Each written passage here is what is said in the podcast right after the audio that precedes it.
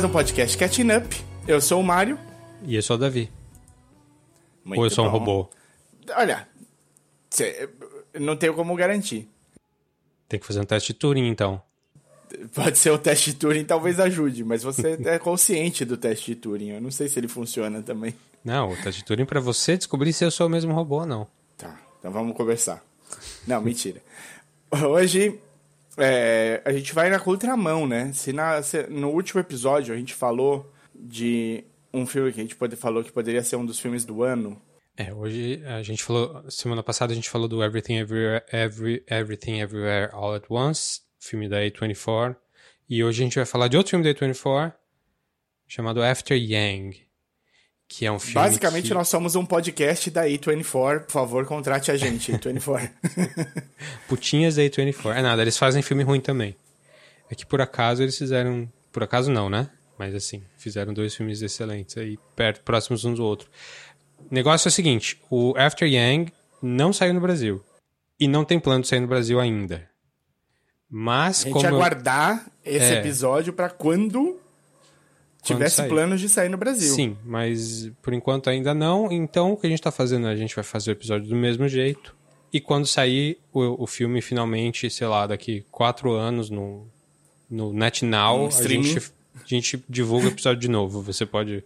Você que tá aí quatro anos no futuro, é, espero que esteja melhor que a gente. Fala aí se vocês gostaram do filme After Yang. Bom, a gente vai falar do After Yang, mas não só dele. A gente vai fazer uma, uma, uma comparação aqui. A gente reviu um filme que tem alguns temas muito parecidos com o After Yang, que é o AI, inteligência artificial do Spielberg. Spielberg, Então, de tem 2000 o AI de 2001. Tem o AI e tem o AY, né? After Yang. Isso. Muito bom. Parabéns. Primeiro a gente vai dar as diquinhas, coisas que a gente assistiu, coisas interessantes, legais e ou não.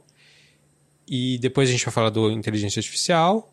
Vai ter uma sessão de spoiler de inteligência artificial, se por acaso você não tenha visto. Não vai ser muito longo, acho. E aí a gente vai falar do After Yang sem spoiler. E depois a gente vai fechar com o spoiler do After Yang. É, se filme. quando a gente falar so- sobre o After Yang sem spoiler, você se interessar, dá uma procurada. É, como faz um tempinho já que ele saiu lá fora, ele já tem no streaming paralelo aí pra assistir. Então, Pois é. se- já tá que não tem nenhuma achar. vontade, não tem nenhuma vontade de trazer ele para os cinemas aqui no Brasil, de repente você encontra outros caminhos. Pois é, a gente xingou a distribuidora do Everything Everywhere no, no episódio passado e provavelmente vai ser a mesma do After Yang, por causa da, da A24. Então, shame on you, Diamond. Bom, para você navegar nas coisas que a gente falar aqui, você dá- se você viu uma coisa, não viu outra, quer passar direto para o filme, você tem na descrição do episódio tem as minutagens para te guiar aí. E dependendo do, do, do software que você usa para ouvir podcast, você pode só clicar e ele te joga lá direto. Clicar no, na minutagem. Se não, só. Que software que faz isso? Eu uso o Overcast, mas tem, tem, tem outros. Podemos É começar isso, com as dicas da semana aí, das coisas que a gente tem visto? Diquinhas. Vamos Bora, lá, vou, então. vou começar abrindo aqui só contando que a nossa série sobre podcast favorita tá de volta. Only Murders in the Building. É Três episódios já. Eu vi dois. Dois. Eu vi dois também, mas já tem três.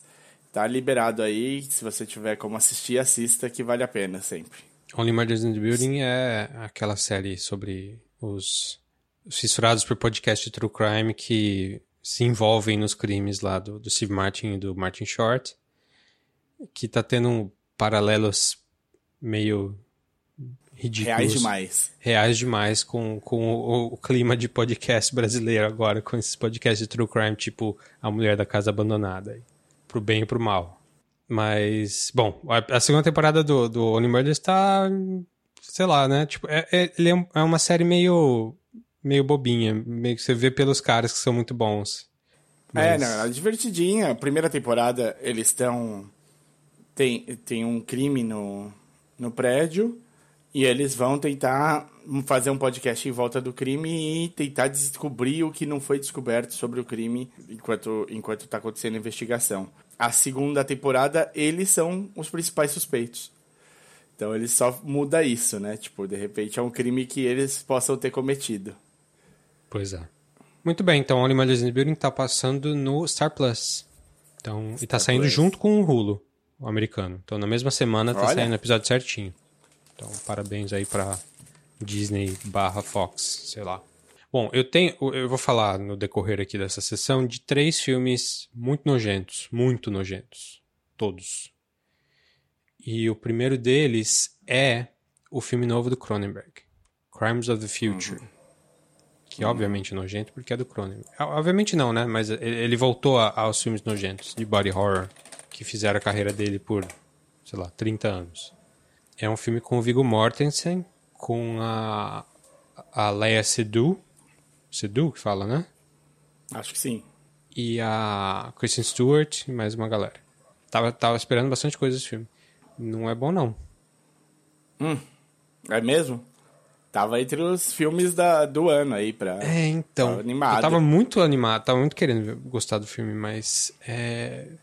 Assim, é meio clichê falar que parece uma paródia de si mesmo, mas muitas vezes parece. Assim, é... o, o, filme tem um monte de tema interessante, tema de do body horror em si, é, a, a, a premissa do filme é a seguinte: é, no futuro, que a gente não sabe quando, os seres humanos começam a, a se adaptar evolutivamente para algumas coisas.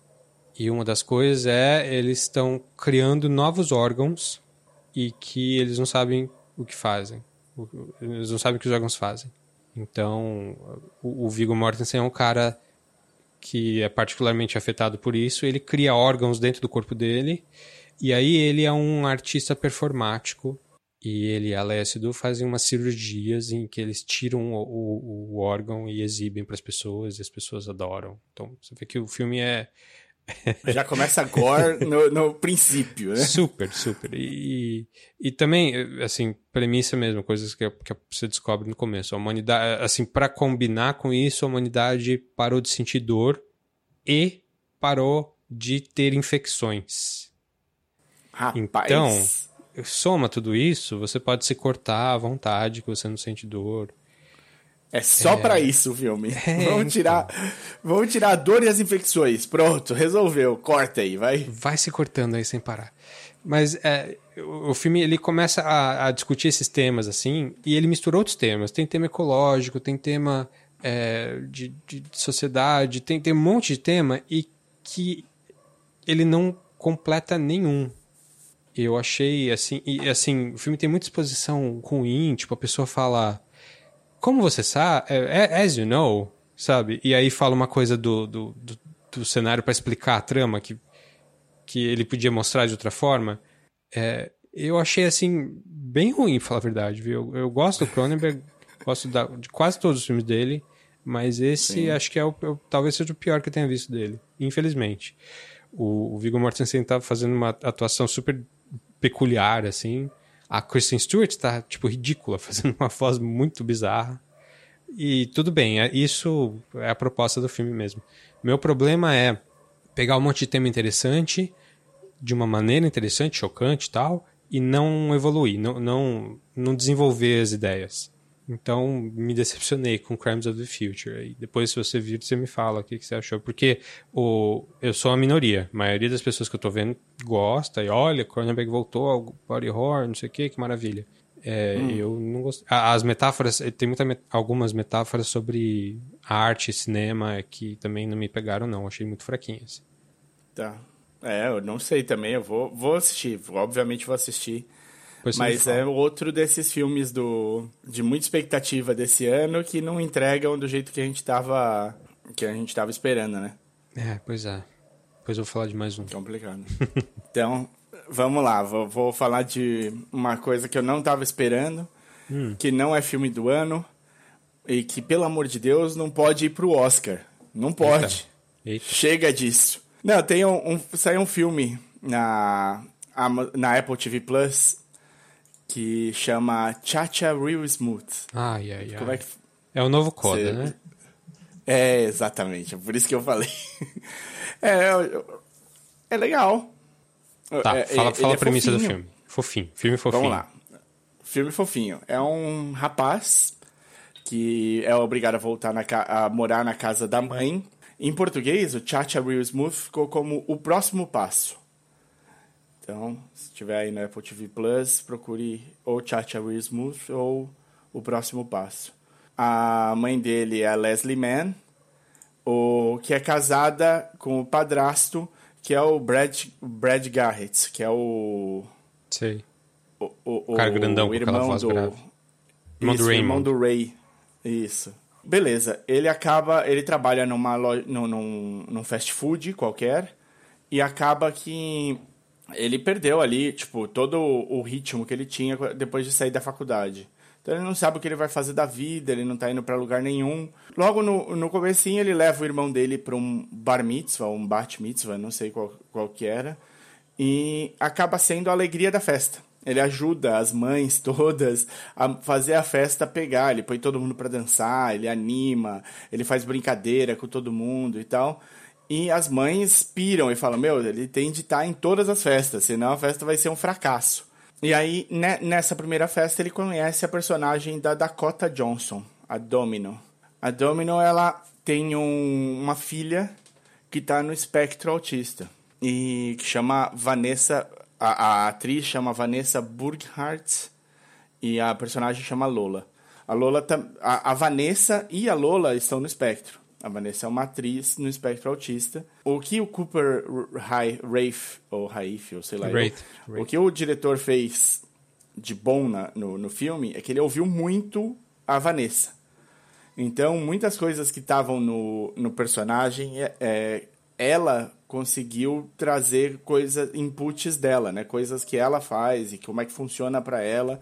Isso tra é, é trazido para o filme. Ela é super carismática também, ela é uma. É, é, é super fofinha. E, e, funciona super bem no filme. O filme é muito gostosinho de ver. Agora, por causa disso, por trazer uma personagem. Um, um, fazer uma personagem que está no espectro autista, feita por uma atriz que está no espectro autista, eles já começaram essas comparações com o Coda. Sim. E, né? O Coda também é um filme super fofinho, super bonitinho.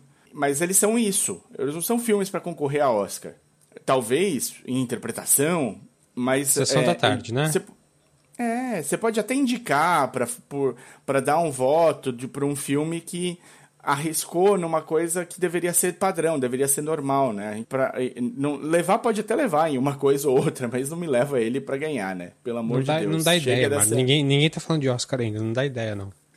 Não dá para entrar nesse trend, pelo amor de Deus. Mas é, é fofinho. O filme vale a pena ver, é gostosinho de ver, não te ocupa nada. É, vai terminar, talvez você pense sobre ele duas vezes até o fim do ano, depois disso. E acabou. É isso. Muito bem. Então o filme chama-se Chacha Real Smooth, ou. Como é que é o passo? Primeiro passo? O próximo passo. Próximo, o próximo passo. Tá na Apple TV Plus. Tá, é, falei que ia falar de filme nojento, vou falar de outro filme nojento, mas muito bonito filme muito esperado esse ano, pelo menos pela gente, que é o filme novo do, do Alex Garland, Men. Men. É, esse talvez Homens valha. Vai ficar? É, não sei, não sei. É, ele sai. Não, acho que é só Men mesmo, até em português. Olha. É, ele chega em setembro só, vai demorar pra caramba, e é por isso que eu não quis esperar. Porque, sacanagem. O filme saiu faz mais de um mês.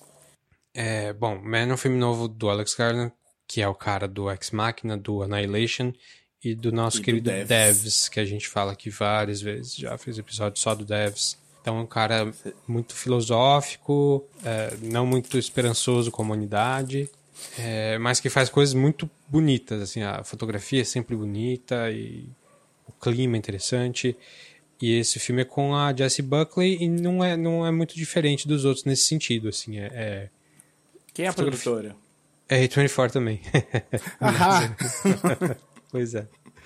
Mas é, é um filme muito, muito, muito bonito mesmo de ver, assim, super interessante, assim, até chegar à parte nojenta, que é mais no final, ele é muito bonito mesmo.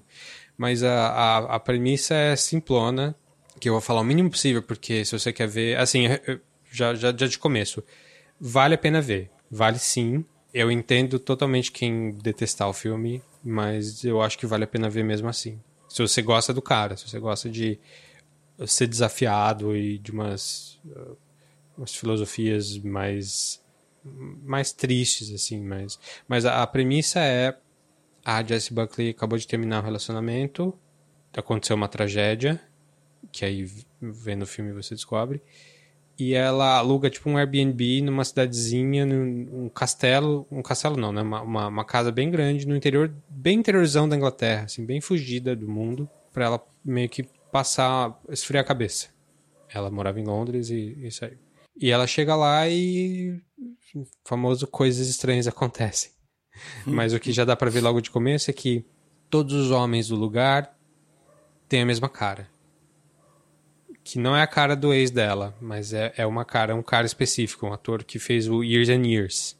É, o nome dele é Rory. Ele tá com a cara meio mudada, não tá, não? Tá meio torto é, nessa. Mais ou menos. Aí tem que ver pra, pra, pra, pra causar um pouco de. É, é, é muito estranho, é muito desconfortável. Bastante. Mas assim, ele lembra, o filme lembra um pouco o Mother do Aronofsky. Mother não, Mother! Né? Tem exclamação, a gente tem que. tem exclamação, tem de tem pôr. fazer. É nesse sentido de ser interpretativo, assim, em alguns momentos. Só que ele não é. Ele consegue ser menos sutil que o Mother, mais pro final. E assim, as metáforas que ele quer passar, assim, o filme chama Man, então ele é sobre basicamente como os homens são. É sobre misoginia, é sobre como os homens tratam mulheres de uma maneira errada. Só que é, é, é, curioso que o filme não é sutil em nenhum momento, mas ele também não fica não fica no óbvio. Ele, ele não vai fazer situações em que o homem é super machista e fala coisas ah, claramente machistas assim logo de cara. É, ele nessas interações assim ele é um pouco mais sutil. Mas é um filme muito subjetivo. Um filme é subjetivo no sentido de que ele se passa muito na cabeça dela, como ela vê as coisas. E é muito interessante, dá, dá um medinho em alguns momentos, assim, e, e ele é nojento mais pro final. Bem nojento. Eu recomendo, hum. quem gosta do cara, recomendo, assim, quem, quem ouve esse podcast provavelmente vai gostar. É, mas não mantenha esperanças muito altas, assim, porque tem muita gente que não gostou. Não só porque é nojento e tal, nojento, beleza, mas é só porque ele acaba dizendo menos do que ele poderia dizer. Entendi. Mas, assim, vê, vê aí se você, dependendo do quanto você curtir ou achar que tem coisa para falar, a gente pode dedicar mais tempo aí com spoilers em algum episódio futuro. Então o filme chama Men, de Homens, do nosso querido Alex Garland. Vai sair no Brasil só em setembro, mas já saiu em digital uh, na gringa para você alugar, comprar, etc. Bom, então mais um que o hype não segurou, mas não, vale eu, eu ainda. Um pouquinho. É, esse, esse não me decepcionou, pelo menos. O Crimes tá of the Future me decepcionou, esse não. Tá. Então, tá anotado aqui. O meu próximo é um que eu não tava esperando, não sabia que ia acontecer, e era melhor que eu não soubesse. é o, o, um especial do Norman MacDonald, hum. chamado Nothing Special, que tá no Netflix. É um especial não é especial, né?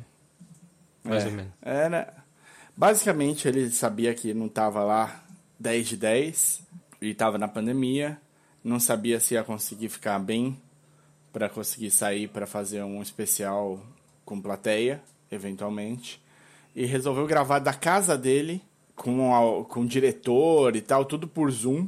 Um mini estúdio, quase como que a gente tá, quase como que a gente tem em casa montado nada, realmente nada especial de, de montagem. E, assim, é, é, um, é duro, é duro de assistir, porque o timing não tá certo no, na maioria das coisas. Eu acho que ele fica esperando, como não tem resposta nenhuma, o tempo às vezes fica errado em algumas coisas. Você assistiu? Não, não vi. Ele separa o tempo pra piada e é, pra plateia rir e a plateia não, não existe, é isso? Não, às vezes ele não dá esse tempo e às vezes ele dá. E quando ele não dá esse tempo faz falta, porque parece que fica atropelado.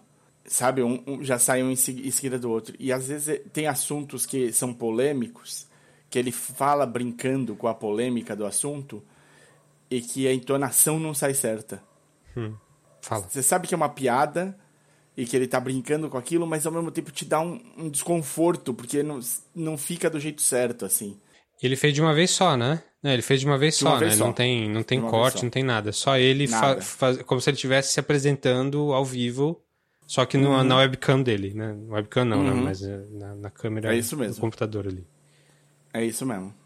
É, É assim, é um cara que eu gostava, que eu acho tem coisas muito, muito legais. Não é um especial fácil de ver. É, Tem coisas boas no meio, mas a maior parte não é. Hum. Eu vou te dizer assim que tá pra 65, 35, assim, de coisas boas em 35. É um, não é um hate muito fácil, não. Então, tipo, se você gostar muito do cara, assiste, porque é a última coisa que vai ter pra ver dele. Mas... E tem um, um, um adendo no, no filme que são comediantes falando dele, não tem? É junto? É grudado tem. ou se- ou é separado? É separado. Ah, Ele é ele sozinho. É o tempo todo ele na, na câmera falando. Tá. Não, eu quero ver, eu vou ver, mas ainda não, não tive oportunidade. Então chama uh, Norm MacDonald, Nothing Special, tá no Netflix e é o póstumo, que ele, Póstumo. é o que ele gravou pouco antes, quando ele já estava bem mal e no meio da pandemia. É o, é o Inside do Bob Burnham, é, outra versão, né? Outra versão, é.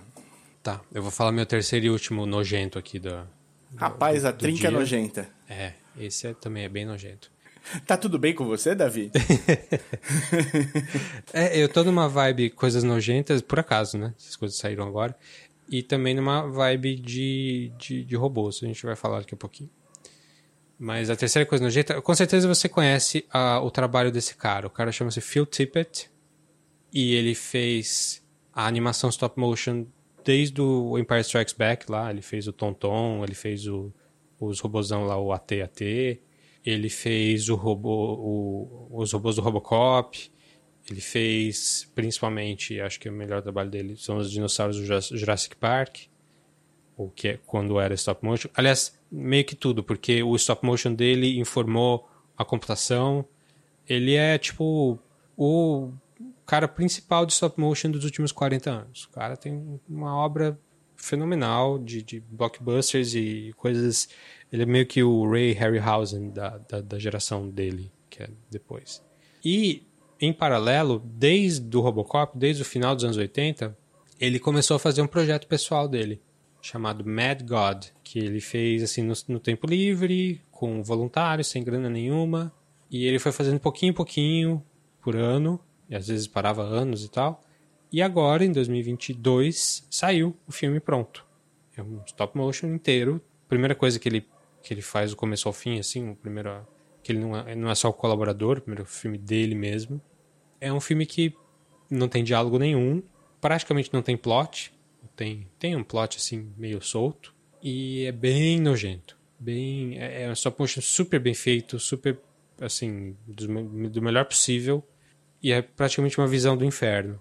Uma coisa meio não é bem pós-apocalíptica, mas é, é tipo um, um, um mundo devastado, com a- as coisas se matando umas às outras. É uma, um, cara de- um cara que é um, tipo, monstrinho descendo para resgatar alguma coisa, mas essa coisa também não é. Não, é- não tem nada. Não tem nada de bom assim que acontece no filme. É tudo muito nojento, tudo muito cruel. É, A sensação que o filme passa é de crueldade. E, assim, tanto que esse filme saiu no Shudder, né? No, no canal de, de terror, no, no streaming de terror. Não é um filme de terror necessariamente, mas ele tem essas imagens nojentonas, assim. E eu entendo um pouco o ponto de vista dele de, de tratar de temas de, de repulsa e de, de, de opressão e de coisas matando coisas, que é meio que uma, uma, uma coisa que a, a geração dele tinha bastante lá no meio do século XX de, de criticar. Tem essa coisa da guerra nuclear e tal, mas também tem uma, uma, uma crítica mais à, à modernidade, à industrialização, a como que a gente faz toda linha de montagem e como que a gente usa os animais. Tem todas essas ideias pipocando assim, mas são ideias que meio que são ideias que a gente está vendo há 100 anos. Tá? São ideias que estão na, na cultura pop há 100 anos, na cultura não só pop, né, na cultura em geral, sendo discutidas e criticadas.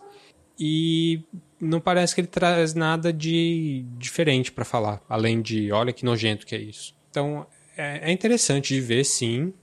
Não dá para recomendar muito, assim, se, se você, só se você gosta muito especificamente desse tipo de coisa. É, o bom é que é curtinho, tem uma hora e dez, eu acho. Se você quiser ir vendo em partes, também vale a pena, porque meio que não, você não precisa de um flow muito grande, assim, de uma, de uma hora para outra. As coisas vão acontecendo mais ou menos aleatoriamente. É, tem uma, um mínimo de historinha ali, mas não é grande coisa, assim, não é nada que, que precise. Mas, assim, é interessante se você gosta de, de animação, se, se, se, você gosta de stop motion, se você gosta dessas coisas mais nojentas. Mas é, é pior do que eu esperava, mais uma vez. Então, o filme chama Mad God e é Eu ouvi falar Phil bem, Tippett. esse que é engraçado. É, Saiu então, num monte de lugar falando. Eu, eu vi filme, gente falando bem, mas também vi gente falando, também vi gente falando mal. Então eu acho que eu, esse eu tô menos sozinho do que no, no Cronenberg. Tá. De achar no que Cronenberg você tá. Eu, eu, tô, eu tô bem na minoria. Então é, vejam o do Cronenberg aí e me falem por que, que eu tô errado. Bom, minha, minha última dica é dupla, mas é, é, podia ser uma só, né? Saiu, saíram os dois últimos episódios de Stranger Things. Você já deve ter assistido, você que tá ouvindo. É, é o... você que tá ouvindo, porque eu não vi. Eu parei na terceira. São, é, então, essa, essa temporada eu acho que provavelmente seja a melhor temporada do Stranger Things. Hum, tá muito bem feito, é uma progressão muito boa dos, dos personagens. É o meio que o que estava todo mundo esperando e, e, com um pouco mais. E, e, tem, tem momentos de tensão, tem momentos de empolgação, ou, ou tem tá tudo ali, tá tudo muito bem feito, muito bem amarradinho.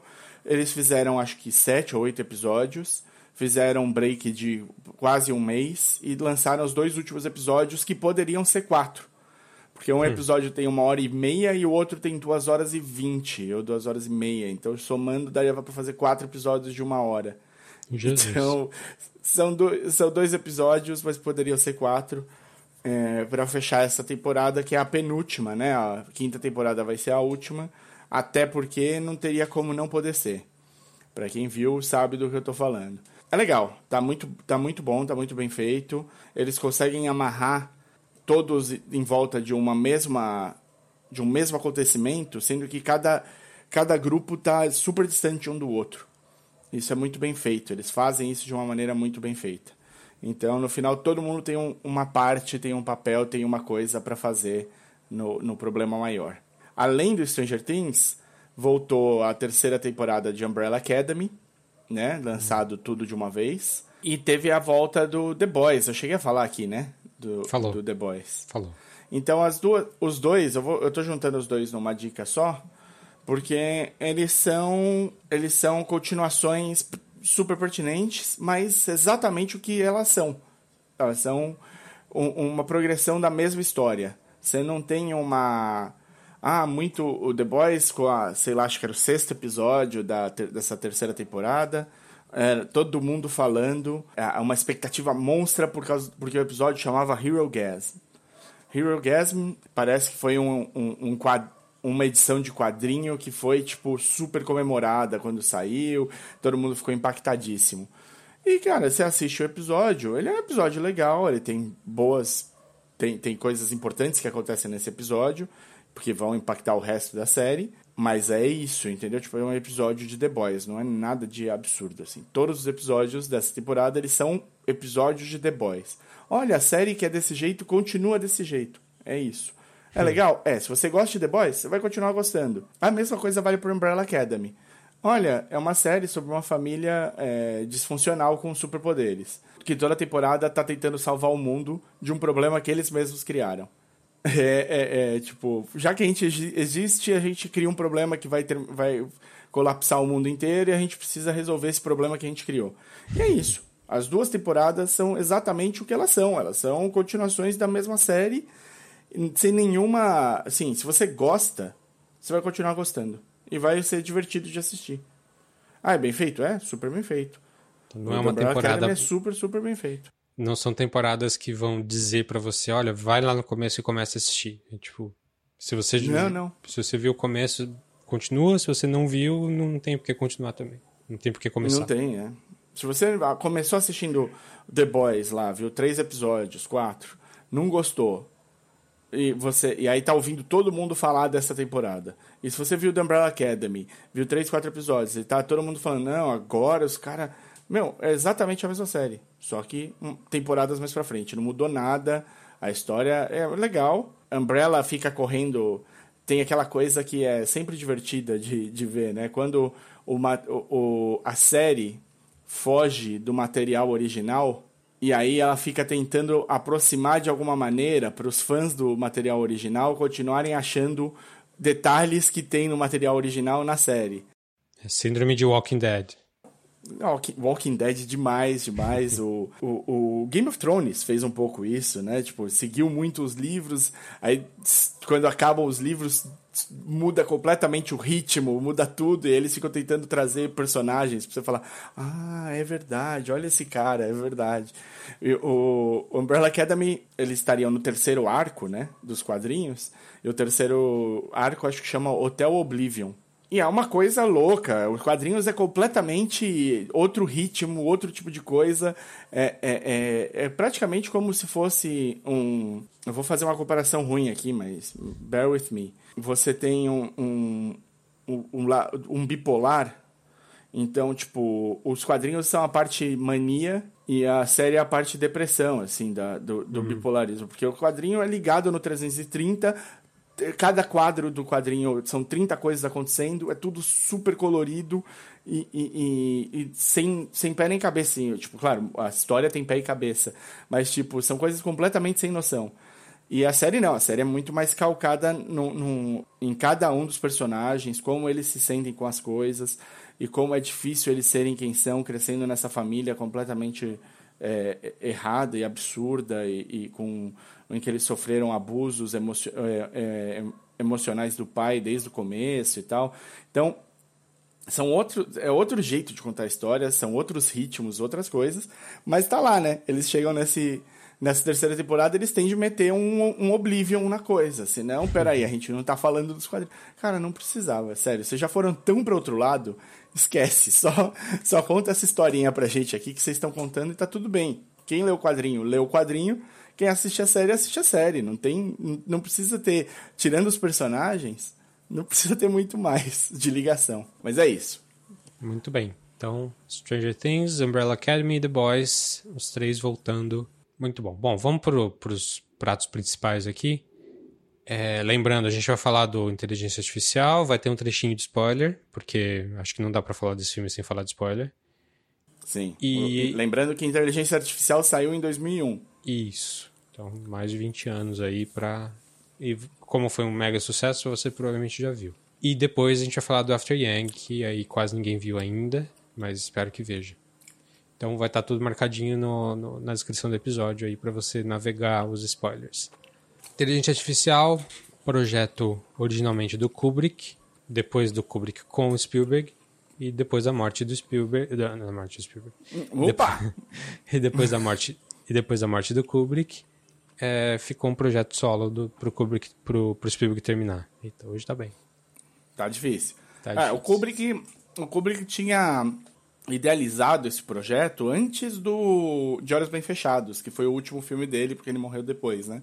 Sim. É um projeto que era fazia muito tempo que estava na cabeça dele e ele chegou a, a, desenhar tudo e quando ele morre o Spielberg meio que assume o manto e faz Isso. o filme. Isso, mas já era uma coisa que ia ser uma, coisa, uma colaboração. Em algum momento já, já, já tinha virado uma colaboração. Mas é um filme sobre o, o, o, Se passa no futuro médio distante, né? Talvez 200 anos do futuro, em que o aquecimento global é, derreteu todas as calotas e que as cidades costeiras do mundo inteiro estão completamente inundadas é um futuro onde, falaram no começo, né, milhões de pessoas morreram, mas os países desenvolvidos que sobreviveram man conseguiram manter a população num, numa bonança assim depois disso. E é nesse ambiente que o filme se desenrola. Um lugar onde robôs são parte natural da, da, do cenário, as pessoas usam robôs porque eh, fala ali no começo né, que por causa dessa. Os países tiveram que fazer um controle populacional maior, por isso muitos, muitos casais não podem ter filhos, e isso gera um problema. E é nessa. Ou pode ter nesse, um filho só. É, e é nesse, nesse ambiente em que o, o, a história se desenrola. Então, uma empresa que já faz robôs os robôs são, são muito parecidos com os humanos, é, são servos, é, são máquinas, né? Só que o, William Hurt, que é o presidente de uma dessas empresas, quer fazer um robô para ser amado. É um robô para substituir pessoas que não podem ter filho, para ser o filho da pessoa. Um robô que tem essa, essa ligação emocional com a pessoa. E a questão ali que é posta no começo é: beleza, você pode fazer um robô que ama, mas você consegue fazer com que o, o humano ame de volta? Qual, qual que é a responsabilidade da gente como criador para nossa criatura? Quando a gente cria alguém que nos venera. E essa questão é, é imposta assim em, em, texto, as pessoas conversando logo no começo, e aí ela, ela vai se desenrolar na história do filme todo com o David, que é o robozinho feito pelo Haley Joy Osment, entrando na família de um casal que tem um filho que tem uma doença grave que está em criogenia porque eles não têm tratamento para ser o substituto, filho substituto. É, e a mãe fica reticente de, de se apegar ao, ao, ao, ao, ao robozinho, é, mas acaba cedendo. Então, eu lembro de ser um filme que ele pegou muita gente por ser. Muita gente não gostou dele por ele ser muito sentimental. Principalmente no, no, no começo e no final, ele, ele. O Spielberg, tipo, aumenta o volume ali da, da música do. Que nem é do, do John Williams, acho que é do Howard Shore, que também é um compositor sentimental e tal, mas, mas ele, ele, ele apela bastante para música instrumental ali, para aquelas coisas que o Spielberg gosta de fazer, para fazer você sentir. Ah, olha, essa cena você tem que sentir isso. Então muita gente achou, ah, muito açucarado, muito não sei o quê.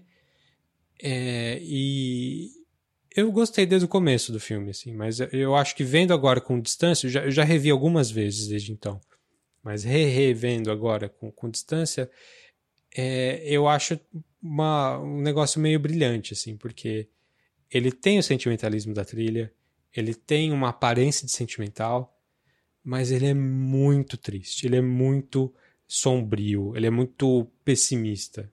Assim, é, é, eu acho que isso é que mais me chamou a atenção dessa vez. Como é uma história pessimista. É, é eu tinha. A minha relação é, é, um pouco. Eu, quando assisti a primeira. Eu, era um projeto que eu já achava estranho uhum. do Kubrick estar envolvido, porque eu, falava, eu falei.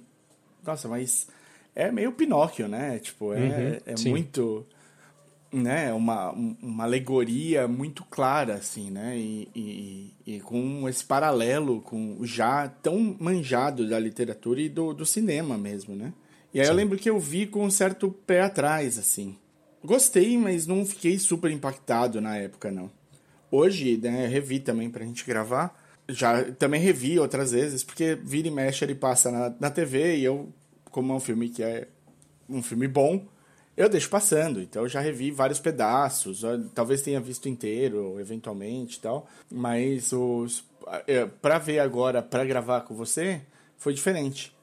E eu acho que me impactou de uma maneira muito diferente, na verdade. Eu acho que, especialmente essa, esse negócio, ele fala do Pinóquio, né? Ele, Sim, claramente. Ele, é tão óbvio que ele, ao pôr o Pinóquio na obra, ele já tira qualquer argumentação que você possa fazer nisso daí. Porque ele sabe do que ele está fazendo, ele sabe que, que, que, esse paralelo ia existir e foda-se, não é, isso, não é sobre isso. Sim. É interessante, né? O, o, e, e realmente, ele é um filme muito sombrio e muito triste. Muito, muito triste. Especialmente, assim, dá pra você ver a, várias. Tem, quase todos os personagens ali têm uma faceta triste da, da história própria ali, né? É, então, eu, eu quero falar disso em spoilers, mas basicamente todo mundo, assim, 100% dos personagens que tem alguma agência ali que fala, são crianças. São crianças que não têm maturidade emocional. São crianças que querem tudo ali naquele momento, não pensam no futuro, não pensam nos outros, não pensam na relação que, que, que eles têm com os outros. Isso serve para o William Hurt, para o presidente da empresa, isso serve para os pais do, do, do, do, David. Isso serve. Bom, não quero falar muito spoiler, mas isso serve até para o David. Que é. Sim. Eh, tudo bem que ele é, uma, é uma um robô feito para ser uma criança, mas. É, todo mundo está ali. Acho que tem uma exceção, talvez, que a gente pode falar. Mas todo mundo tá ali para cumprir os próprios desejos e, e foda-se o que você criou, foda-se as, as relações que você cria. E assim, isso não é, é um demérito do filme, isso... não. Isso acho que é um mérito Não, é de filme. propósito. Sim. É de propósito.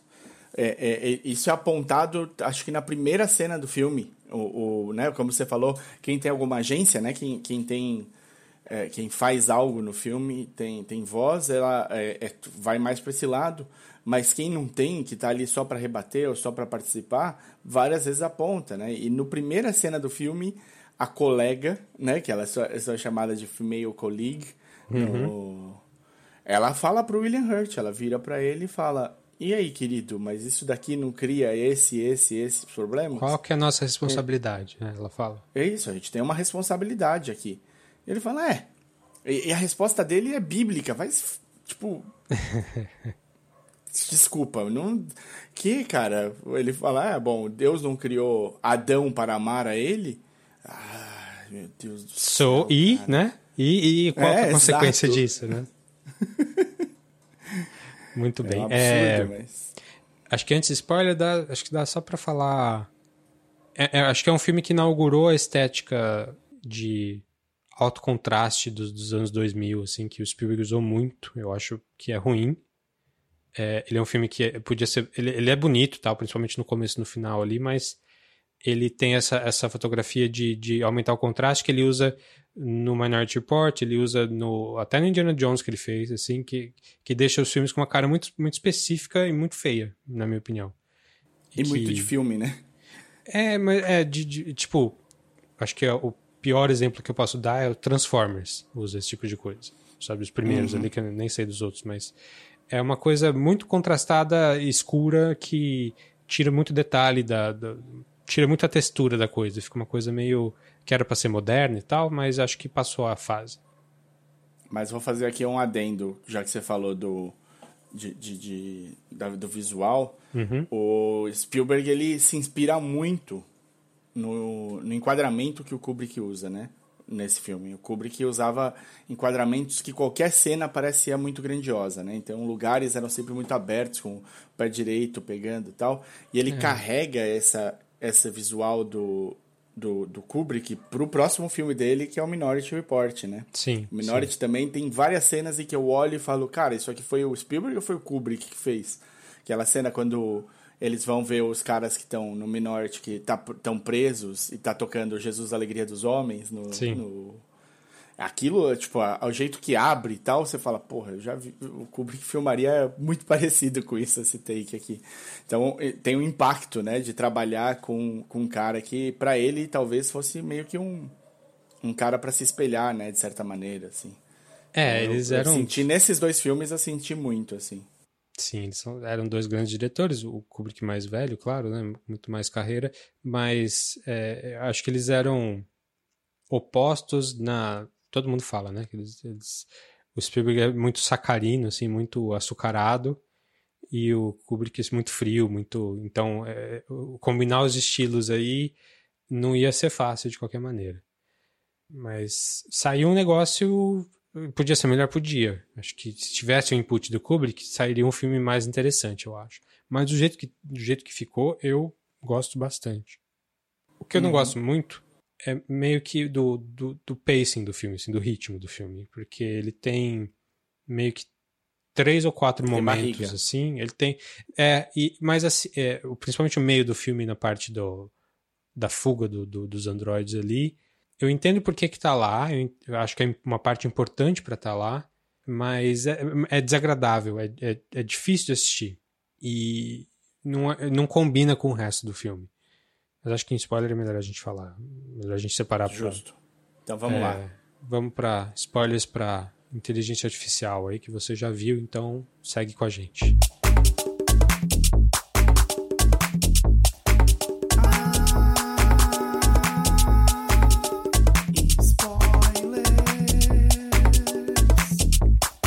A Flash Fair é importante, é, é, é, é legal estar tá ali, mas é, é, eu acho que chega num ponto de, de que ele quer te passar que os humanos são cruéis, como sempre foram, já fizeram esse tipo de coisa com pessoas, com animais, tipo Coliseu Romano, mas eu acho que fica tanto tempo ali que meio que me tira do filme em alguns momentos, assim, tipo, tá sendo cruel por ser cruel, sabe?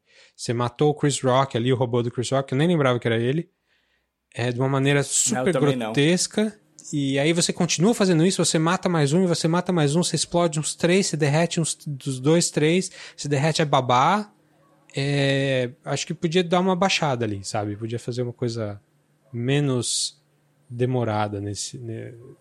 Porque tudo bem que é uma crítica esse tipo de coisa, mas quando você mostra muito, muito, muito não para, deixa de ser uma crítica e passa a ser não uma, um apoio, mas você tem que, tem que dosar. Eu acho que faltou dosar ali.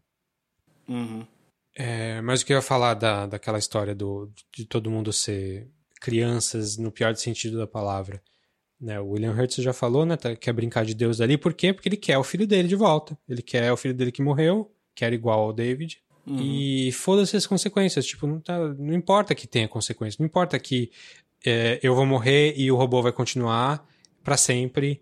E não importa. Eu quero ele e eu quero agora. Sou eu aqui. É. é. A mãe, a, a mãe do, do, do David lá, ela, não, ela, ela começa reticente, mas ela acaba entrando na onda e beleza, agora eu quero, mas agora eu não quero mais, porque virou um problema.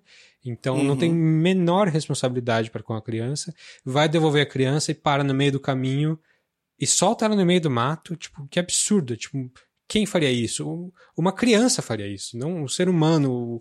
Assim, um ser humano não, né? Um, uma, uma pessoa responsável não faria isso.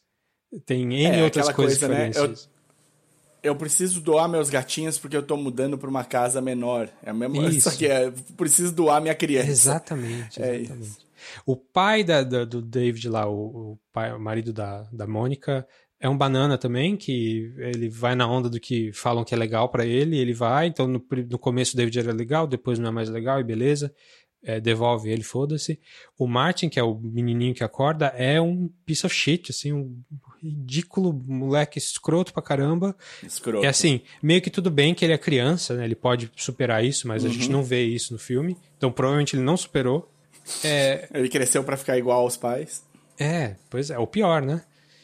E uhum. o próprio David passa por cima de qualquer consequência para fazer o que ele quer, ao ponto de que Opa quando é dada a escolha para ele lá no final do filme, quando os robôs super mais um avançados de ter mais um dia com a mãe, ele escolhe e os caras e o robôzão fala lá, né? Aliás, parênteses, são robôs, não são aliens. Tem gente são que acha que é alien, tem gente que acha que é alien, não são aliens, não faz sentido ser alien, a história não é de alien, a história é de robô. história do criador, do, da criatura procurando o criador. Então, por favor, não tem espaço para alien aqui, robô. Então, quando o robô master avançado lá fala para ele, olha, a gente só consegue por um dia e eles vão morrer. E o David fala, não, eu quero agora, foda-se, faz aí, já. E aí a mãe acorda e a mãe vira um, um brinquedo para ele, né? A mãe vira... Uhum. É. E ele, beleza, minha... ele faz. A minha ele... bonequinha de um dia. E ele não conta pra mãe que ela vai morrer, porque senão ela vai se desesperar. Vai surtar. É. Então, é, é, é, tudo envolve esse, esse sentimento assim de tipo. Somos egoístas, somos egoístas, a gente quer o que a gente quer e a gente não se responsabiliza pelo que a gente cria. Isso. Não, eu tenho, é, eu tenho poder para fazer o que eu quero e é isso. E acabou. E, porra, é um filme do Spielberg eu... com musiquinha emocionante do menininho. Fofa. É, Sim. eu acho que isso que é a, a, parte brilhante do filme que muita gente, muita gente meio que passa despercebido, assim, pra, pra muita gente é, que a pessoa foca na parte do ah esse final que é, esse final tá, tá roubou, roubou no final porque deu tudo que o menino queria e a história acaba assim. Não a história acaba com os dois morrendo porque fala que ele uhum. também não acorda mais ele e... vai para onde os sonhos são feitos. É exatamente. Então acho que é um, é um filme bem pessimista bem é, pesado assim se você for ver e o, o Harley, Harley Joe Osment tá, assim, perfeito, assim. Eu acho ele... ele acho que ele tá melhor que no seu sentido. Acho talvez uma das, uma, uma das performances de criança mais adequadas. Eu, eu assim, acho estranho não ter sido... Ele não foi indicado para Oscar, foi? não, ele foi indicado pelo seu sentido no ano anterior. Ou dois então, anos antes. eu acho que ele tá, ele tá melhor. São, assim, ele era uma criança, né? Muito fofinha de rosto, assim, super padrãozinho, vamos dizer. E cresceu para virar um, um, um, adulto estranho. Mas o... é porque a cara dele não cresceu, né? Ele cresceu em volta da cara. É. Dele. Mas ele é um bom estranho. ator até hoje. É que no, no, até hoje. No Inteligência Artificial ele tá assim perfeito. Um passo além. Assim, é perfeito. É? Ele tá creepy do começo ao fim, desde a primeira cena. Porque ele é bonitinho, mas creepy de um jeito Super que o Macaulay, Macaulay Culkin né? nunca seria. Quando Macaulay Culkin, Sim. quando era criança, era o bonitinho mais cool. E mesmo, mesmo quando ele fazia filme mais sombrio, assim. O Harley Joe, não, ele faz o bonitinho creepy, assim, no, no último limite. E esse é o filme perfeito para ele, pra ele usar isso. O Spielberg falou que ele nem, não considerou absolutamente nenhuma outra criança pro papel. É, pois é. Desde o começo ele queria o Harley Osmond. Mas que, é, assim, eu acho que isso é um, um belo take do, do filme, né? Essa coisa do, do egoísmo de todos os personagens, de estarem só interessados no agora e, e não ter nenhum pensamento sobre como o, o, o que fazer depois, né? Mas o tem outras coisas que dá para tirar, né, do filme, especialmente hum. da relação de, do, de como os humanos, porque se a gente tem uma ligação entre o After Yang e, e o inteligência artificial é a relação do, dos robôs sentientes com emoções, né? Com sensações, Sim. com noção de vida, com... E aí? O que, que você conseguiria tirar do, do inteligência artificial? Eu acho que, assim, o, o, o erro do David, da, da criação do David foi é, ele foi o primeiro robô que foi feito para ter ligação emocional com os humanos. Todos os outros, incluindo o Jude, Law, incluindo os robôs que são assassinados ali na, na, na Flash Fair, eles entendem a condição deles, né? Eles não. Quando, quando o David aparece ali no meio da multidão para ser morto, é, a, a mulher fala: robôs não. não é, they don't plead for their lives. Eles não, não, não, não pedem misericórdia, assim. Eles aceitam uhum. a condição deles e eles vão ser destruídos e beleza. O David tem essa simulação de, de ele tem esse comando não de não me mate, por favor, me proteja, me proteja, me proteja. Então, o, e tipo, ao mesmo tempo, o robô velho lá, ele fala: Você pode, por favor, desligar meu sensor de dor aqui? É meio uma, uma coisa meio tragicômica, assim, de por que, que você faz um robô uhum. que sente dor? A, a, grande moral da história é por que, que você cria uma coisa que pode sofrer? Não cria uma coisa uhum. que pode sofrer, não cria uma coisa melhor que você, que vai viver mais do que você e vai ter consciência de que vai viver mais que você.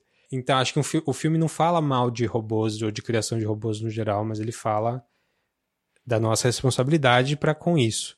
O David tem essa, essa questão existencial, mais ou menos. Eu acho que ele é muito programa, ele é muito programado. Quando ele tá certo. em perigo, ele entra naquele modo de me proteja, me proteja, que ele quase matou o menino por causa disso. Na uhum, piscina. Na piscina, sim. É, não é uma coisa consciente, não é uma coisa do tipo. É, eu entendo a minha condição e. e sei lá, é, é, diferente de um animal, diferente de um, de um ser humano. É, então, isso você pode dizer que tá mais simulado do que claro. Tanto que ele não demonstra um, um, um, raciocínio muito profundo no filme todo, né? Tudo bem que ele, é, ele é uma criança, mas é, não parece que, nunca parece que ele entende o que está acontecendo. Parece que ele está ali só vivendo a programação dele. O Jude Law entende perfeitamente. Ah, eu vou existir por esse período, eu vou fazer o que eu tenho que fazer, vou cumprir minha programação, e quando acabar, acabou. A última frase dele é quando ele está sendo levado por helicóptero lá, é Remember that I am, não é? Uma coisa assim. I am, e aí ele uhum. fala I was. É, ele, ele tem essa, essa consciência do, do impacto que ele tem no mundo, como nós temos seres humanos. Eu acho que isso tem muito a ver com After Yang depois. É, mas ele tá pleno. É, ele, beleza, se acabar, acabou. Uhum. E, e só lembrem de mim. É, eu acho que esse é um. Não sei se é um objetivo, assim, mas é é, é um jeito de alcançar alguma paz interior. Que nós, Sim. humanos aqui, podemos usar isso para nossa vida. Tipo, deixa acontecer o que tem que acontecer. Então acho que o Dislaw é o único personagem que tem, no, assim, dos que tem que aparecem mais no filme. Assim, ele ainda, não sei se dá para dizer que ele é egoísta, mas ele não é destrutivo, pelo menos. Todos os outros são destrutivos uhum. de alguma forma. Tipo, tudo que ele faz ali de altruísta é porque ele quer se safar, né? Ele, ele ajuda o David porque é uma oportunidade dele escapar. Ele acompanha o David. Acho que não, não tem muito um pensamento mais profundo, mais altruísta mesmo. Acho que é mais uma coisa meio oportunista, mas ele é, ele é benigno, né? Eu acho que ele nunca faz nada egoísta pra, que prejudica pra... os outros. Não de propósito, pelo menos, né? É. Ele foi framed, né, pela... Por isso que ele estava para morrer. Sim, é ele, ele é, ele, é, ele é acusado de matar a mulher de um cara que... É bem no ar, né? Bem, essa parte é bem uhum. filme no ar. Recentemente a gente teve um cara da Google hum. ou da Microsoft. Ah, então, que... é, até queria falar um pouco disso. Você quer deixar isso para falar depois do, do After Yang? Quando a gente não, acho que, acho que dá pra, não, acho que dá para falar um pouquinho agora. Também não tem ponte. muito para falar, né? Mas acho que tem a ver com o que eu tava falando do, do David viver a programação uhum. dele. Uhum. É um, um, funcionário, não era funcionário do Google, mas era trabalhava para o Google ali para testar inteligência artificial Principalmente. Um PJ, você está falando. É, até onde eu sei é um PJ, não tenho muita certeza, mas o, o papel dele era aperfeiçoar um, uma inteligência artificial, que é das mais modernas que tem, de texto, de, de, de conversa, para meio que dar uma filtrada para ver se o cara se, se não aparece coisas racistas no meio, coisas problemáticas assim porque esse, essa inteligência artificial se alimenta da, de coisas da internet, de interações pessoais da internet. Por isso que ele é tão bom em linguagem. E aí o cara falou que ele achou que aquela, acho que é Lambda o nome, eu não lembro o nome específico do, desse assistente, de, de, dessa inteligência artificial. O cara disse que, que essa inteligência artificial adquiriu consciência. E aí ele tem toda a conversa que ele soltou.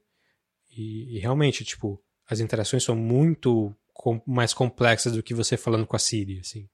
São perguntas uhum. existenciais, perguntas uh, bem, bem profundas mesmo, e as respostas são todas, assim, dando a entender de que o, o bicho está vivo, basicamente, está consciente.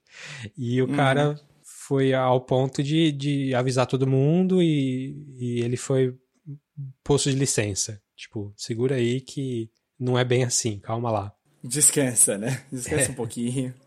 Inclusive amigos nossos, né? A gente passou no nosso grupo de conversa assim, passou essa, essa, essa conversa toda e dá para dá para assim, não vou dizer que dá para cair assim, acho que dá para você argumentar que, que o bicho pode, pode ter consciência ali, mas quando você vai vai uh, descobrindo um pouco mais, aquela inteligência artificial é feita em cima de linguagem. Então ela é muito boa em linguagem boa ao ponto de enganar. Assim, falou teste de Turing lá no começo.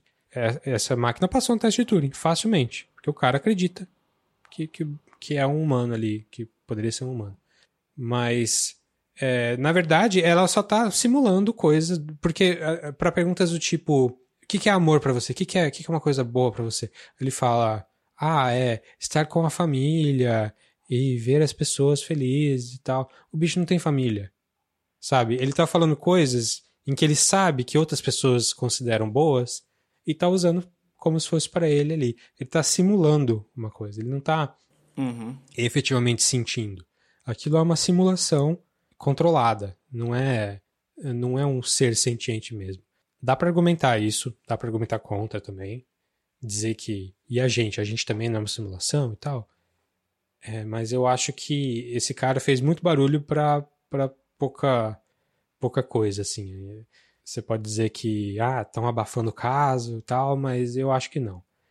Você, você dá uma olhada no, no, no, cara e no histórico dele também não ajuda. É, o, uhum. cara é bem, o cara é bem excêntrico, assim, não é. Não sei se dá pra, pra botar muita é, confiança no, no, que o cara tá falando. E esse é o debate no final que a gente vai ter de ter, né? O, o, Claro, esquece que a gente pode não está nesse nível ainda de, de programação, mas eventualmente, se você criar uma inteligência artificial que seja capaz de ter consciência de si mesma e saber do seu, da sua finitude, qual que é a nossa responsabilidade quanto a isso? Sim. Eu né? acho que enquanto É a gente isso. perguntar para o bot ali o que você quer, o, o que você anseia, quais são os seus desejos, e não aparecer uma coisa existencialista, do tipo, uma coisa que um, que um humano falaria, ah, eu acho que a gente está tranquilo. Então, calma lá, tem coisa para acontecer ainda. Mas o papel da responsabilidade se mantém. E eu acho que aí a gente entra no nosso segundo filme. Uhum. Podemos? Podemos, ótima ponte. Vamos lá falar do After Yang, que é um filme do Kogonada, que é um diretor sul-coreano, americano, que já tem um filme antes, que é o Columbo, a gente já falou aqui antes, Columbus, que a gente já falou aqui antes brevemente. E antes disso ele era um ensaísta, ensaísta de cinema, um, um cara que fazia, tem o site dele, tem Kogonada, acho que é kogonada.org, alguma coisa assim. E o cara faz assim dos melhores ensaios sobre cinema que você pode imaginar. O cara é muito sensível, muito uh, ponderado e muito inteligente. Assim. Então, um cara muito respeitado no meio de crítica cinematográfica. Assim. Ele fez o primeiro filme dele em 2017, eu acho. Eu fiquei muito. Eu pesquisando sobre o Kogunaga, Kogunaga eu fiquei bem interessado em ver os, os ensaios dele. É. Falaram, tava falando bem. São bem bons, são bem bons. É, e tá tudo de graça aí, só entrar no kogonada.com, kogonada mais fácil. Fala de, sei lá, do Before Trilogy, fala do 2001, fala do o que é neorrealismo. Todos são excelentes. Enfim, ele fez o filme de 2017, que é o Columbus, que é um filme meio Sundance, assim, só que mais refinado. E agora ele, ele fez esse After Yang, que é uma história baseada num conto que está numa coleção de livros, uma coleção de contos de uma revista online. O conto tá, se você procurar o nome do conto no Google aí, tem um resultado lá que tem o conto inteiro. Vou botar o link aqui no, na descrição do episódio se você quiser ler. Só que assim, a, a, a trama é parecida, mas o clima é totalmente diferente do filme. After Yang é um filme com Colin Farrell uh, e mais pessoas que a gente não conhece muito, assim, menos famosas que é sobre um, uma família, que o Colin Farrell é o pai, tem uma menininha que é adotada, chinesa, e se passa no futuro não muito distante. Na verdade, eu acho que é um futuro de mais de 100 anos também. E essa menina, é, é, é, eles pegaram, como eles adotaram essa, essa criança da China, é, eles, têm, eles tiveram a chance de colocar um androide educativo para ajudar hum. a criar, como é que chamam? Um adido cultural, acho que é o nome para ajudar a menina a ter mais relações, mais, mais proximidade com a cultura de, dela originalmente.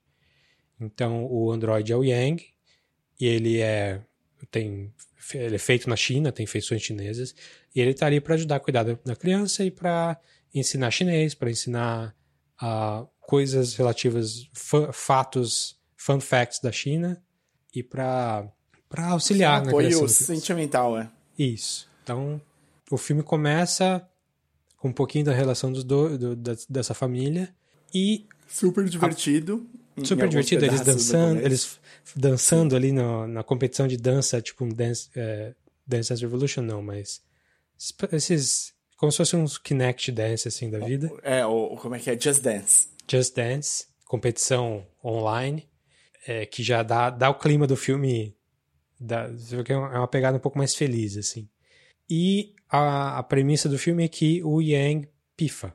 E o Colin Farrell precisa ver se ele consegue consertar o Yang e ver quais são as implicações desse dessa, dessa vida desse androide que você não sabe se está morrendo ou não e como que você vai lidar, como que a sua família vai lidar com esse tipo de situação. A premissa mais básica é essa. Mas o filme vai bem além, assim, em termos de temas, de, de quanto que ele explora. Já vou dizer que é meu filme preferido do ano, disparado, assim. Até mais do que o Everything Everywhere All at Once. Eu tinha visto esse filme no começo do ano, vi o Everything e agora revi e tá, assim, mantenho, assim. É um filmaço, filmaço, pelo, pelo jeito que ele trata os temas, pelos temas que ele trata, pelo world building também, que é super legal, super bonitinho. Não, Eu não... acho que você colocou bem, é mais de 100 anos mesmo. É. Eles levam. Eles não falam, né? Mas eles levam. O que eles mostram é o suficiente pra você saber que. Sim. Tem aí um bom tempo. Também tem uma, uma vai ter muito paralelo com o, o, inteligência artificial aqui que a gente vai falar, mas também é um mundo em que bastante coisa mudou. Não fala exatamente de, de calota polar, desastres de, naturais, desastres natural, mas fala é, dá a entender que a, a, a China foi falando um terremoto na China que matou milhões, milhares. Ah. E essa menina é uma das uma das órfãs desse, desse terremoto. Mas dá para sacar que tem, tem uma coisa geopolítica pesada ali. Tem um filme que fala sobre racismo, é, mas não de uma maneira é, desagradável, assim. É, claro, falar de racismo é sempre desagradável, óbvio, mas é, o filme é muito delicado. Acho que é essa, essa a grande questão, assim. O tom Isso. do filme é muito, muito suave. Então, mesmo é. se eles vão falar de temas mais espinhudos, uhum. eles tenham um cuidado de como tratar. Sim. Ele trata de temas muito parecidos com inteligência artificial, mas é, é outro approach, assim, é outra, outro jeito de, de falar da mesma coisa. Não sei quanto que a gente vai falar pré-spoiler, assim, mas a, a princípio é, é, é, isso, tipo, é, é um filme muito, muito delicado, muito bonito, que trata de temas pesados, assim, como racismo, essas coisas, mas também de temas de, de, da relação dos humanos entre si e da relação dos humanos com a criatura, porque é um, é um universo onde também existem robôs assim que são no, no, no inteligência artificial eles são chamados de mecha. Aqui eles são chamados de technosapiens. Eles viraram tipo uma espécie, apesar deles ainda serem fabricados e tal, eles são tão complexos, tão avançados que eles são considerados uma nova espécie. Sim. E é, é tudo é muito interessante. Né? Como, assim, a nomenclatura, como a nomenclatura mostra, né? A intenção por trás. Sim, pois é. No, no inteligência artificial a gente para no robôs, né? No, no mecha. Depois uhum. a gente vê que os robôs é, tipo, Mais ultrapassaram os humanos há, há, centenas de anos, né? Sim. E aqui a gente não vai tão longe, assim, mas, mas dá para ver como que tem gente que, que dedica a vida inteira para estudar esse tipo, esse, essa espécie e as coisas interessantes que eles têm, assim. Enfim, filmaço. É, tem muito para falar ainda, mas em spoiler, eu acho. Ou você tem alguma outra Sim. coisa antes? Não, não, acho que é isso. É um, um, uma história é, de ritmo. Né? Como eu falei, ele tem um ritmo muito pessoal. Tudo que o, que o Davi pontuou muito bem aí deixa claro que é um, filma, um filmaço com temas muito importantes, com uma história muito bem contada, mas ele não é um, um ele é um filme que você tem de estar preparado para assistir. Você tem de falar, hoje eu vou assistir esse filme e assistir o After Yang, porque ele tem um ritmo muito pessoal ali. Não é um tem filme uma... que você pode assistir comendo pipoca. É, não, claramente. Tem uma parte no final, assim, a, a Yaskara, minha esposa, entrou no quarto quando eu tava vendo, meio no final do filme, e era uma cena muito escura. E era tão escura que parecia que eu, que eu tava com a TV apagada. Assim, ela falou, você tá dormindo já? mas assim, o filme não é todo assim, mas é que ele, ele, é, ele é suave nesse sentido, que é, às vezes é pouco som, pouca, pouca luz, é só para você sentir o que eles estão sentindo ali.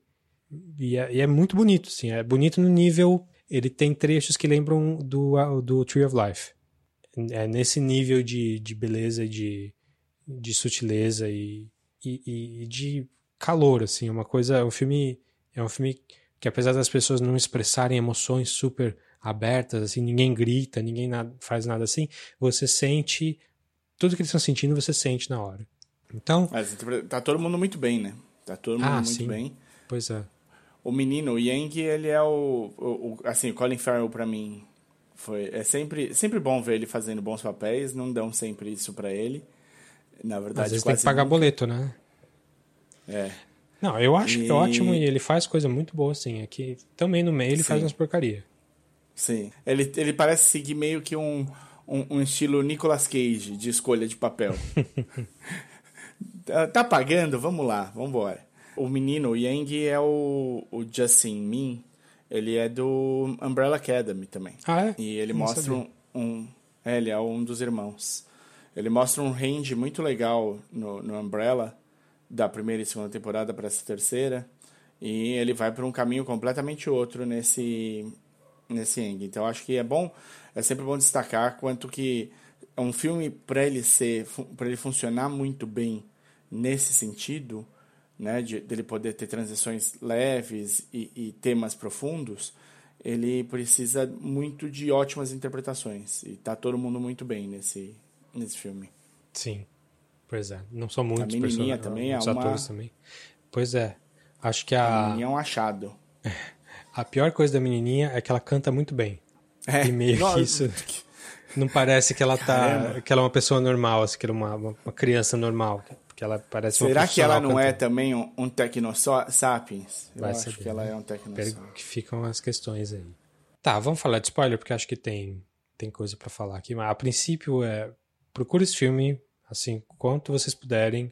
Por enquanto ele tá para alugar no iTunes americano. Se você tem conta no iTunes americano, que muita gente tem, vale a pena alugar. Quando sair no Brasil, corra, veja no cinema. E mas mas vai que, que é garantido aqui. Então, After Yang tá, não está disponível ainda no Brasil, mas uma hora chega. Então, vamos para spoilers para o After Yang.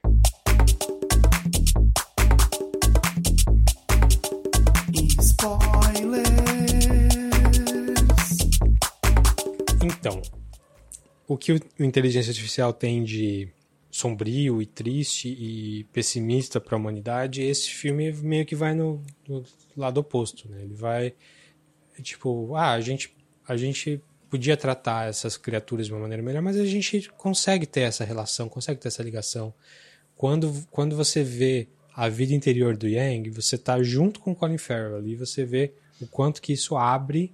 Nossa, ele tem uma vida interior, ele tem uma vida não só interior, mas ele tem uma vida tipo pessoal. Enquanto ela, enquanto ela tá na escola, ele sai, enquanto ela tá dormindo, ele tem amigos.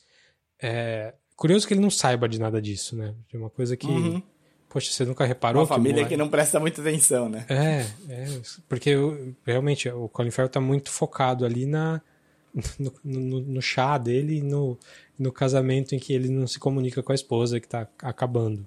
Ele acaba não vendo a família dele como um todo, né? Que o Yang é parte da família. Mas quando, quando, quando ele percebe isso, e aí tem aquela montagem das, das primeiras ceninhas que ele vê, o quanto ele grava alguns segundos por dia, Ali que eu peguei uma vibe meio Tree of Life, assim, porque é, são trechinhos do que o Yang pessoalmente acha válido guardar. Importante. Né? São, então é ele olhando uma folha na árvore, é ele olhando alguém fazendo chá, e principalmente é ele olhando as pessoas da família dele. Olhando a menininha, olhando a família, tirando retrato. A abertura do filme é isso, né? Ele tirando o retrato com uma máquina fotográfica antiga, mas antes disso ele tirando o retrato com a mente dele, uhum. sem falar para ninguém que ele tá fazendo isso. E eu acho que essa, essa é a diferença da, da, da sutileza assim de um filme pro outro. É, são opostos nesse sentido. Tipo, dá para ser bondoso, dá para ser, é, dá para se relacionar com as pessoas de uma maneira construtiva, assim, mesmo você tendo essa relação de criador-criatura. Não acho que seja um, um jeito de ver a vida que, que você, ah, você não precisa ver as coisas ruins. Não, porque o, o filme fala de coisas ruins. O filme fala do racismo, fala do, do preconceito que ele tem contra clones, né, que é uma uhum. prática comum que o filme usa algumas vezes. Fala do, da superioridade intelectual que você pode ter com o seu vizinho, que, ah, o meu vizinho é um bruto, o cara que pinta o rosto para ver o Super Bowl. É, ele tem filho clone, ele ele é, não é um cara refinado como eu, não é um cara que consegue ver as nuances do chá de verdade, que nem não vende o chá cristalizado porque é uma coisa banal, é, é um cara todo cheio de ritual, assim, para se sentir superior aos outros. E, e, ele vai vendo que isso meio que é menos importante do que a relação que ele vai ter com, com a esposa dele, que ele tem que ter, com a filha dele. Acho uma cena maravilhosa como o filme acaba quando ele quando ele a, a filhinha dele vem de noite beber água, né? Quando ela faz o ritual. Uhum. E ele percebe que ela tem uma vida também separada dele. E eu acho que isso é, vira e mexe eu falo, né? Para quem tem filhos, para quem tem filho, você vê as coisas de uma maneira diferente. É super legal quando você vê o seu filho tendo uma pensamentos vida uma vida dele tendo pensamentos independentes, tendo tendo quirkzinhos, assim, coisinhas estranhas que eles fazem, como que eles absorvem a, a tudo que você fala para eles, tudo que o mundo traz para eles, e eles têm os rituais deles. Eles, eles soltam um jeito de ver o mundo que você não sabia que estava lá. Né? Ela Uhum. gosta de tomar água no meio da noite com o Yang.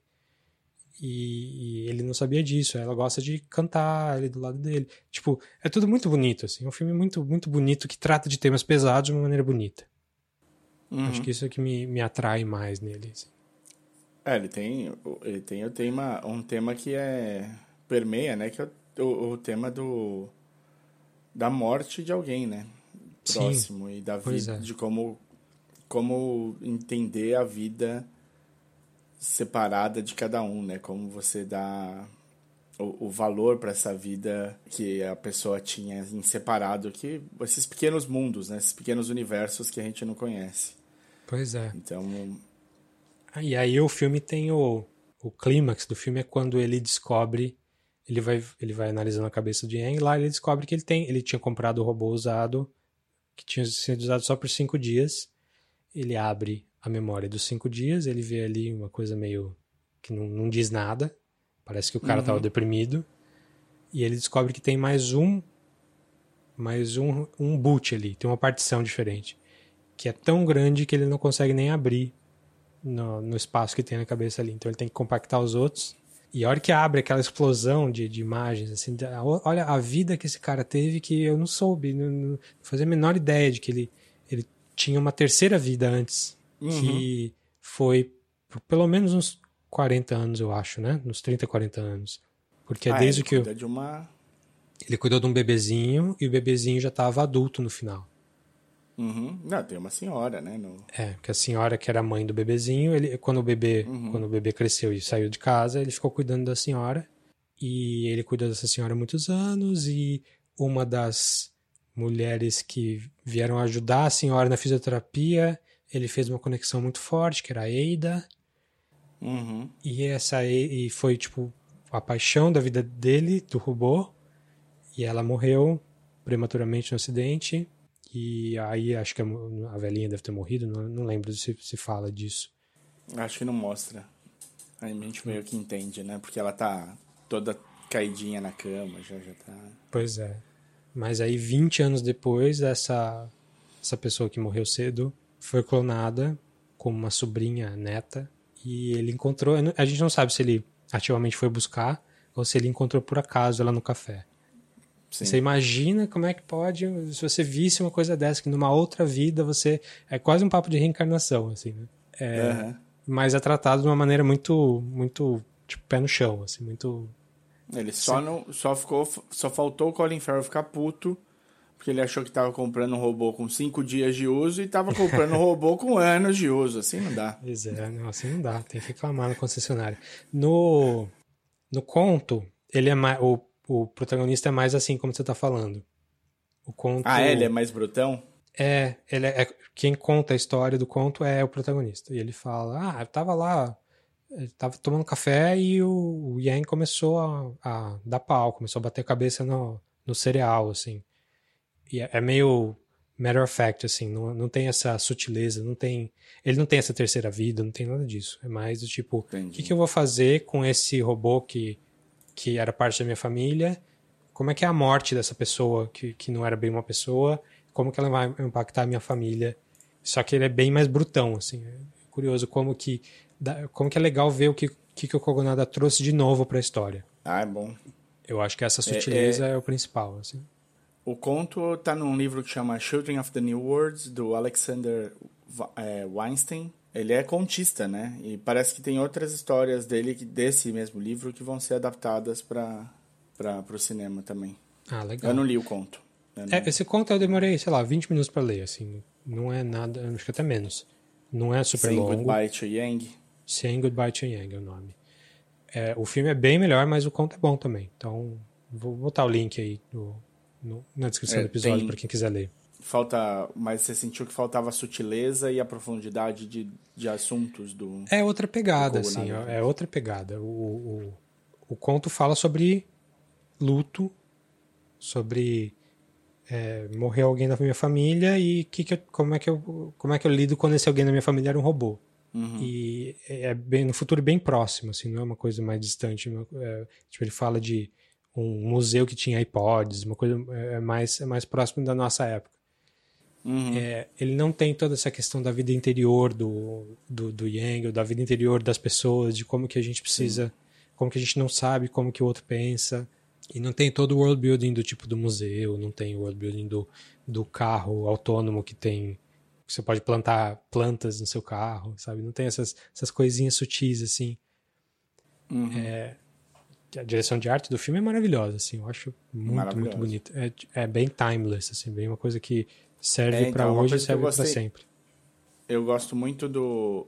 No, no inteligência artificial mas muito também no, no Yang, mais até no Yang, é como é seamlessly, né? Tipo, você não tem uma pressão, um impacto, né? Parece que a vida continuou se desenvolvendo normalmente.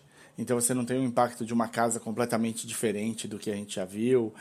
É que o inteligência artificial tem, tem uns tropeços, assim, né? Ele tem a casa super mid-century do, do, do, casal, mas Isso, você vai ver é, o carro é deles. É okay o carro deles é um protótipo da Ford, super modernoso, que hoje já tá velho. Os uhum. devicezinhos que eles usam, tipo. Tá, a, também. A, a, a Mônica, quando vai ouvir o filho na, crio, na câmera criogênica, lá, ela põe um microfoninho, um alto-falantinho, assim, no, no vidro. Sim. O bagulho parece um, um MP3 player de 2004, assim, sabe? Muito plástico. É, eu acho que coisas... isso foi um. Isso, eu acho que isso foi uma coisa que o o Spielberg percebeu e melhorou pro Minority. Ele percebeu. É, mais ou menos, porque assim, eu, eu entendo o que você está falando, mas eu acho que algumas coisas que o Minority Report trouxe para nossa nossa linguagem visual também são ruins, que hoje são datadas. Primeiro porque são velhas e segundo porque não são factíveis. Do tipo você ficar manipulando vídeo e coisas na tela com gestos super amplos, assim. Uhum. Parece que você tá fazendo. Uhum. Assim, você precisa trabalhar e você precisa fazer aeróbica para trabalhar. Uma coisa que hoje em dia você faz a mesma coisa com a mão no teclado e no mouse ali, sem precisar se mexer. É, sim, sim. Mas, mas eu entendo que tá mais refinado. Não, é, eu, aí eu acho que é pra dramaticidade, né? É, um sim, com certeza. É que a gente aqui Mas... no mundo real que tirou as ideias erradas do filme e começou a fazer, quando saiu o Kinect, começou a fazer, ah, toca o seu a sua música aí no, no Spotify fazendo gesto. A cena é para esse lado para ir para frente, a cena é para outro lado para ir para trás. Cara, é, eu tô ouvindo música, não tô fazendo aeróbica. Sim, sim. Mas dá pra aqui no dois. Ah, pois é. No After Yang não, não tem nada disso. É tudo, tudo muito realista, tudo muito pode acontecer assim, é, tudo muito no chão. de bom gosto, assim. Sim. E para fechar então, Dave, uhum. a gente falou inteligência artificial, a gente falou do caso do cara da Google, a gente falou do, do After Yang. O que, que a gente tira nesse. A gente falou bem de cada filme, dos temas contidos, mas tem um tema que permeia as três histórias. O que, que a gente consegue pensar com isso? Bom, a primeira coisa é não criem coisas que podem sentir dor e sofrer. E... a segunda coisa é a todo, toda, toda história de robô é uma história sobre a gente procurando o sentido da vida, né? Uhum. Quando a gente fez, a primeira vez que a gente falou de inteligência artificial aqui no podcast, um episódio acho que 20, bem antigo, era sobre Westworld, sobre inteligência artificial e sobre existencialismo. A gente nem falou, né, que o Westworld voltou. É, pois é, voltou. Voltou. E aí, você tá em dia? Estou em dia. Hum, é, a tá terceira temporada foi tão, tão zoada, a terceira temporada, que não tem como a quarta. Assim, a quarta tá assistível, mas não dá pra você levar em conta as coisas que aconteceram antes porque não faz o menor sentido. Enfim, o, o Westworld também fala desse tipo de coisa. E na época que a gente fez aquele episódio, eu falei de um jogo que eu tinha jogado há não muito tempo chamado The Talos Principle, que era um jogo de um, era um puzzler, tipo um jogo de, de puzzle assim de, de, de quebra-cabeça assim, mas o cenário é em primeira pessoa e você é um robô e você não sabe se você está numa simulação e você fica o tempo todo descobrindo, é, tentando descobrir quem é, quem é você, o que é. Tem um Deus falando com uma voz bem de Deus, como se fosse uma escritura, assim, o Todo-Poderoso. E você precisa descobrir o que, da onde você veio, o que você é. E eu tô falando desse jogo de novo porque ele estava em promoção no, no Switch, eu comprei no Switch e tô jogando de novo agora.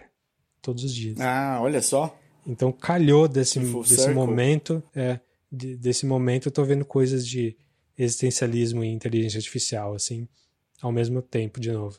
Mas você falou o que, que permeia todos, né? Eu acho que é essa questão de, da responsabilidade que você tem sobre o que você cria. Pode ser especificamente você vai criar uma inteligência ou, ou um robô, pode ser. Mas também pode ser uma coisa mais próxima, como a gente trata os animais, como a gente trata nossos filhos, sabe? A gente tem responsabilidade, e essa responsabilidade às vezes a gente negligencia por ou por egoísmo ou por falta de perspectiva. Você não sabe que você está fazendo uma máquina que vai durar milhares de anos. Eu acho que o, o grosso aí de todos esses é, é isso, tipo, a nossa responsabilidade pelas pessoas em, a, em volta da gente. Pessoas, crianças, animais, é, nossa responsabilidade nesse mundo, né? Tipo, a gente não está aqui sozinho. Uhum. se for tirar uma, uma moral de tudo isso, é não estamos sozinhos. A gente já começa hoje a preparar os direitos dos Tecnos Sapiens eu acho que sim, eu acho que eh, coisas. Tipo, a gente tem que cuidar dos nossos direitos primeiro, tem.